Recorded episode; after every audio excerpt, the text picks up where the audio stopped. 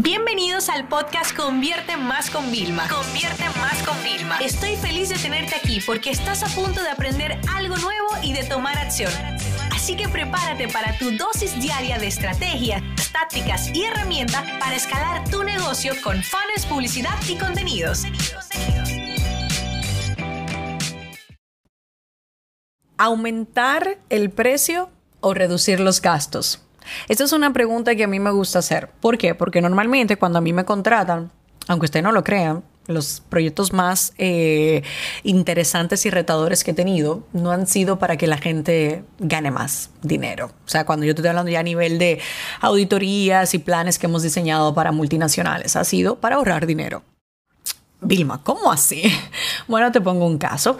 Eh, yo trabajé con una empresa eh, de, una, de un país de Latinoamérica y entonces mi trabajo era hacer una auditoría extensa de toda su estrategia digital, incluyendo los canales eh, de sus webs y blogs que tenían, ¿no? Entonces, el objetivo principal de esta marca era entender cómo estaban, vamos a decir, con un termómetro de indicador, eh, con varios parámetros, cómo estaban ellos a nivel de gestión eh, digital, si estaban bien, si tenían áreas de mejorar y sobre todo cómo ellos podían eh, ser mejores gestores de sus agencias, ¿ok? Y proveedores externos. ¿Qué pasa cuando nosotros hacemos la auditoría? Bueno, ya tú te puedes imaginar, tenemos muchos problemas con las agencias para que nos pasen la información pero bueno, cuando ya finalmente nos pasan la información, eh, que nosotros sabemos cuando no la están pasando de forma transparente y todo, nosotros hacemos un reporte final, que es el que nosotros compartimos y es por el que realmente nos pagan, para que nosotros analicemos la data. Así de simple. Y cuando ha pasado esto, eh, luego yo hablo con los clientes, me gusta hacer un follow-up eh, oye, ¿qué tal? ¿Cómo ha ido? Y siempre los clientes me dicen, mira, me ahorré no sé cuánto, me ahorré 60 mil dólares en un año. Eh, además, mira, cogimos por aquí, hicimos esto, implementamos esta campaña que nos generó tanto.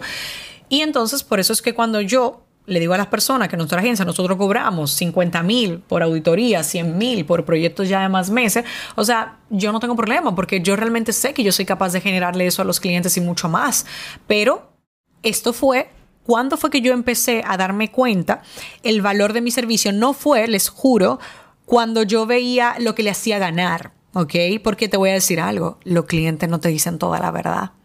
Tú puedes saber cuánto aumentan las ventas, pero automáticamente tú dejas de trabajar con el cliente, más los proyectos nosotros que son máximo dos, dos, meses, tres meses, te quitan todos los accesos y ya tú no tienes acceso a ver esa data. Y ellos nunca comparten todo tan, de forma tan transparente. Ahora, lo que tú le ahorras, wow, eso siempre lo comparten, ¿entiendes? Más fácil porque no temen a que se divulgue la información. Entonces, ahí fue cuando yo me dije, y un día me senté con José, que es mi esposo y es mi socio, y le dije, José, mira, el valor del trabajo que nosotros hacemos. O sea, yo creo que yo voy a ayudarle a vender y yo lo que termino es ayudándole a vender y ahorrándole muchísimo dinero. Y esto me pasó desde mi primera consultoría que yo hice, señores. O sea, votaron a la agencia que tenían. Yo no, me siento, no me siento cómoda con eso, pero realmente la agencia no estaba haciendo un trabajo idóneo. Contrataron a otra agencia que sí era ya más, vamos a decir, boutique, que tenía este cliente como uno grande y no está, que estaba en una grande siendo uno más pequeño. Se ahorraron muchísimo en ese cambio, pero los resultados también subieron. Entonces, claro, llega un momento en el que tú ahí percibes. Entonces, ten en cuenta eso. Cuando yo te vuelvo a preguntar, oye, ¿tú qué haces con los clientes? ¿Tú le ahorras dinero o le incrementas los, los beneficios? Ahora, el mix perfecto es si tú haces los dos.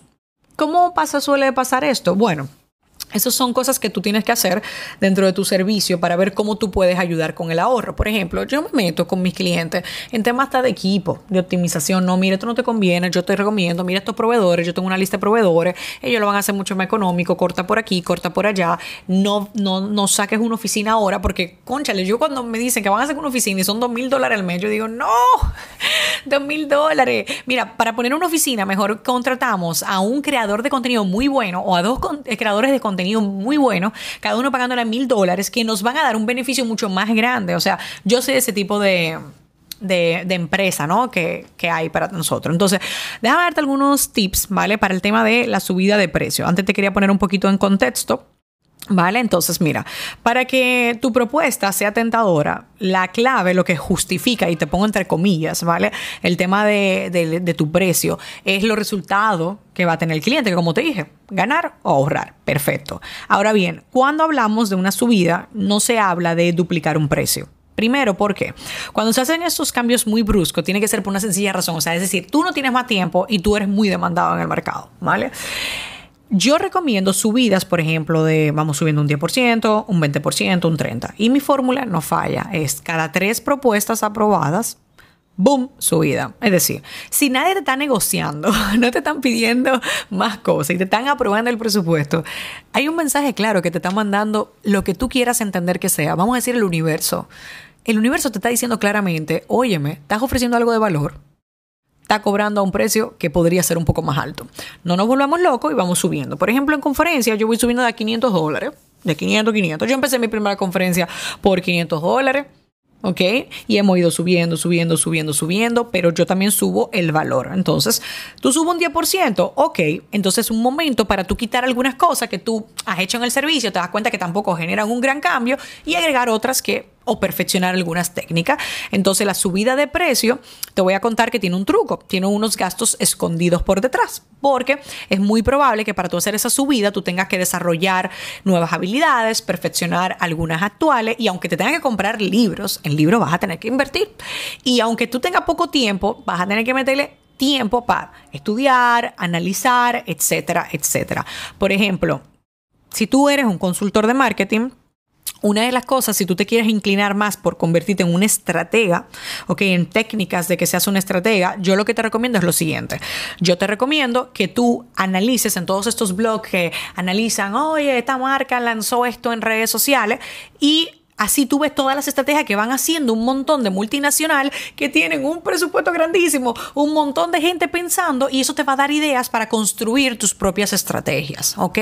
No parte de cero, tú no tienes que ser un inventor de cero, wow, nunca nadie lo ha pensado y me lo he inventado. No, señores, pero tú tenemos que estar actualizado. Entonces, en vez de leer nada más artículos del cómo, ya el paso a paso, lee también artículos de tendencia de tu sector. Y esto le aplica a cualquier nicho para que lo podamos ¿vale? Entonces, esta es mi estrategia que yo les recomiendo para que hagan el tema de eh, subida de precio. ¿Qué da miedo? Sí, que el síndrome del impostor te va a atacar. Sí, pero ¿tú estás dispuesto a quedarte con un negocio que se conforme? No.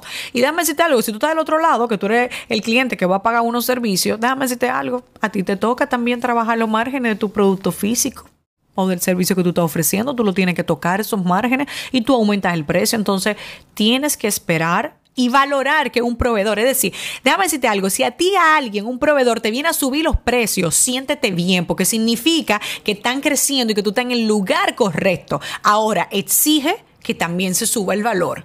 No es que el mismo servicio me lo va a cobrar más caro, porque entonces me voy a sentir ofendido, te lo digo de corazón. Ahora, tú me dices que me ofrecer más valor, entonces yo me siento bien porque tú estás creciendo y yo quiero estar ahí también en ese crecimiento. Entonces, para que vean los dos puntos de vista, ¿ok?